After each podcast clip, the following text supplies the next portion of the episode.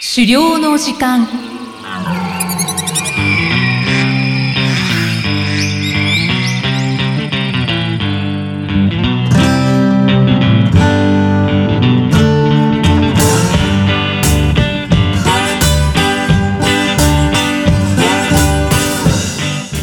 こんにちは、漁師の藤井久人です。こんにちは進行役の生きみえですこの番組では狩猟に関する様々なトピックをお話ししています藤井さん今回もよろしくお願いいたしますよろしくお願いします。さて今回は前回の予告からちょっと変更しまして、えー小動物解体体験アニマルトラッキングへの参加についてということですねはい。えー先日、東京で狩猟体験、小動物解体体験アニマルトラッキングという、えーイベントに参加してきましたので、何ちょっと予定を変更してですね、そのお話をしていきたいなと思っています。はいお願いしますではですね、まずこのイベントのご紹介からお話ししていくんですけれども、はいこれはですね、あの、東京都あきる野市で漁師をされている小川武人さんという方がやられているまあイベントなんですけれども、はいあの、小川さんはですね、実は以前ご紹介したワナシェアリングとかでもですね、出ていて、とまあ、ジビエを使ったバーベキューといった自然に関わるようなイベントをいろいろされていらっしゃる方なんですよね。はいで、その一つとして、小動物の解体の体験とアニマルトラッキングをですね、合わせたイベントっていうのをされてまして、まあ、それに参加してきたということなんですね。うんうんうんあの事前に藤井さんからうん。このイベントのネットページを見させていただいたんですけど、うん小川さんは本当にいろんなことをされてますよね。そうですね。狩猟ってことだけじゃなくって、はい。いろいろなイベント、あの自然に関わる。まあ、特にあきる野市って自然が豊かな地域だと思うんで、まあ、そちらの自然にこう、親しんでいただけるようなイベントっていうのをいろいろやられてますね。そうですよね。ちょっと順番に説明をしていきますと、はい。アニマルトラッキングとはですね、自然環境の方にこう残ってるような動物の足跡とか、あの、いろんな痕跡ですね。それを見つけて、どんな動物が何をしていたのかっていうのをはい観察することなんですよね。うんうん。で今回は午前中にあきる野市の参道を2時間ぐらい歩いたんですけれども、はい。まあ、その中で参道の脇にこう通ってた獣道であるとかはい。イノシシの足跡とかうんうん。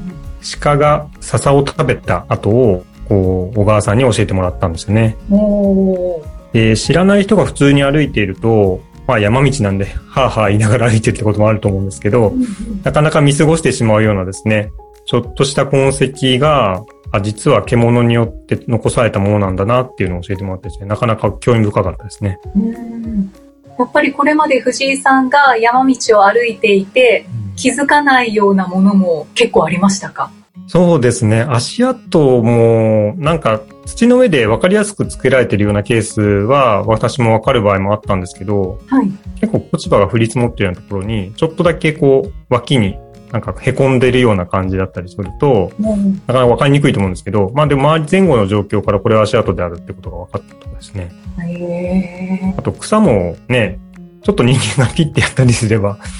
なんかちょっと切れてたりすると思うんですけど、まあ噛んだ感じから、形から、うん、これは鹿だねっていうようなことをしてですね、なかなか細かい観察が必要なんだなっていうふうに、ちょっと思わされた感じですね。本当ですね。どの動物が噛んだ痕跡なのかっていうのがうん。分かるのがすごいですね。そうですね。本当にびっくりしましたね。はい。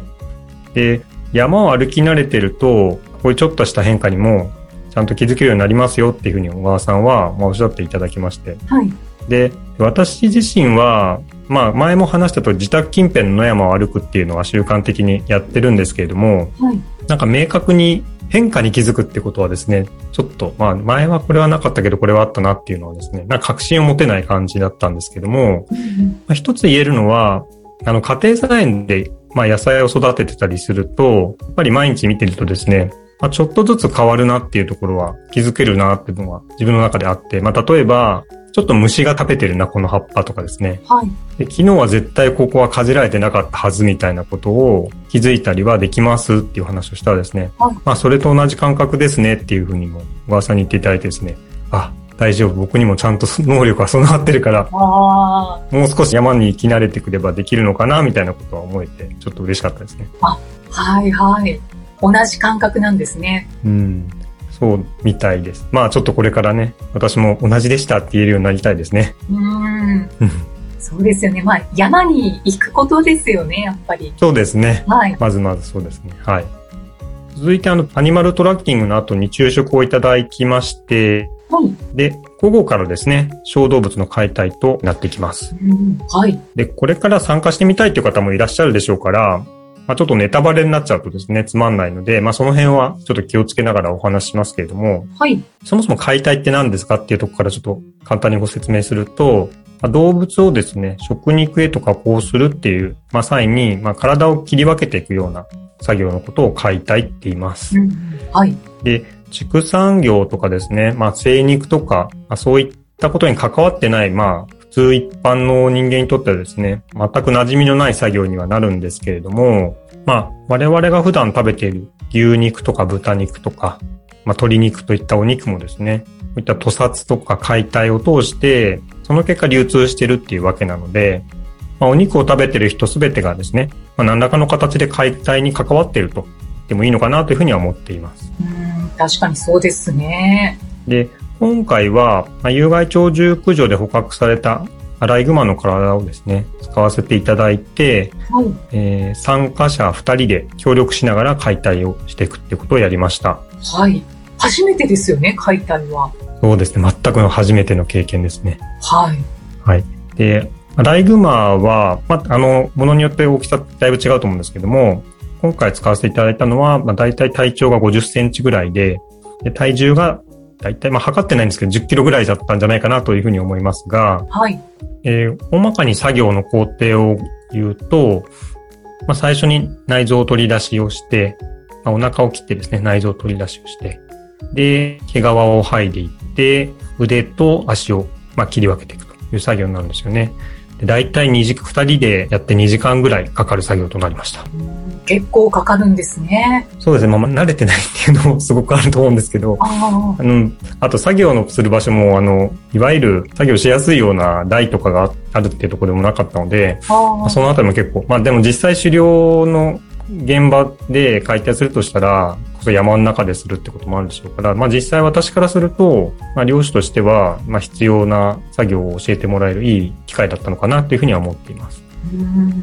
はい。それで今回まあ一緒にですね、まあ私自身は初めてだったんで、まあ良かったんですけど、もう一人一緒に作業をした女性の方ですね、がいらっしゃいました。でこの方は漁師ではないんですけれども、実は解体の経験もありまして、まあ鶏の解体をしたことがあるっておっしゃったんですけども、はい。で、普段まあ何気なく食べてるようなお肉っていうのはですね、まあどうやって我々のこう食料として我々の手にこう入っているのかっていうのをですね、身をもって理解したいっていうふうにすごく考えられている方で、うん。で、あの子供に関わるようなお仕事されてるってことでですね、そういう自分の体験っていうのをですね、子供にしっかり伝えたいなっていう動機から、まあ、参加されているようなんですよね。へえ。うん、なのでそういう方もいらっしゃるんだなと思って、まあ実際にその方にいろいろ教えてもらったら、そういったあの体験の授業を学校の教育の中でやってらっしゃるケースもあったりしてですね、はい。うん、な命の授業っていうのは一つなんかキーワードみたいなんですけどあも、あ。うん、そういったものも教えていただいたりしました。うんなんでまあ、解体っていうと、まあ残酷だというふうに、まあどうしても言われてしまうケースっていうのはあるとは思うんですけれども、はい。まあ、食料ですね、スーパーとかコンビニで、まあ、我々普通に買いますけれども、まあ逆にそれで済んでしまってるっていう現代の生活は、まあ、便利なんですけれども、まあ、解体された後のお肉しか知らないでいるっていうことは、まあ、実際その、本来、こう、なんていうんですかね、生き物と関わり合う上で、本当にいいことなのかなっていうのは確かに感じさせられるようなイベント。まあもちろんそういう意図のもとにいろいろ考えていただいているイベントだと思うんで、はい本当に私もそうなんだなっていうふうに感じさせていただきました。うん。そうですよね。確かになんかこう、命のありがたさを改めて感じますよね、きっと。そうですね。まあ本当、命って言葉は我々からすると、ある意味もう感じないぐらい普通の言葉ですけれども、はい。うん、まあ、動物とか他の生き物の命もそうですし、自分の命とかもそうですけど、そもそもどれだけ貴重なものなのかなっていうのを考えさせられるような機会というか、まあ、もっともっとちゃんと自分の中に消化していかなきゃいけないかなと思うんですけども、はい。うん、まあそういう一つのきっかけをいただけるようなイベントなのかなというふうに思います。うん本当にいろんな考えで参加してる方がいらっしゃるんですね。そうですね。私はそういう意味でもそういう方と出会えてよかったなというふうに思ってます。ああ、はい。で、小川さんはですね、まあ、前もご紹介した通り、ワナーシェアリングの方もやられていて、はい。で、今度ですね、ワナーシェアリングの参加者も募集を始めるということをおっしゃっていたのでですね、はい。まあ、番組の説明欄の方に、とそちらのワナーシェアリングのリンクもつけておこうと思っています。はい。ということで、今回、小動物の解体体験とアニマルトラッキングについてお話しいただきました。はい。さあ、この番組では、資料に関するご質問や番組へのご感想をお待ちしています。メッセージはエピソードの説明文に記載の URL からお寄せください。藤井さん、今回もありがとうございました。ありがとうございました。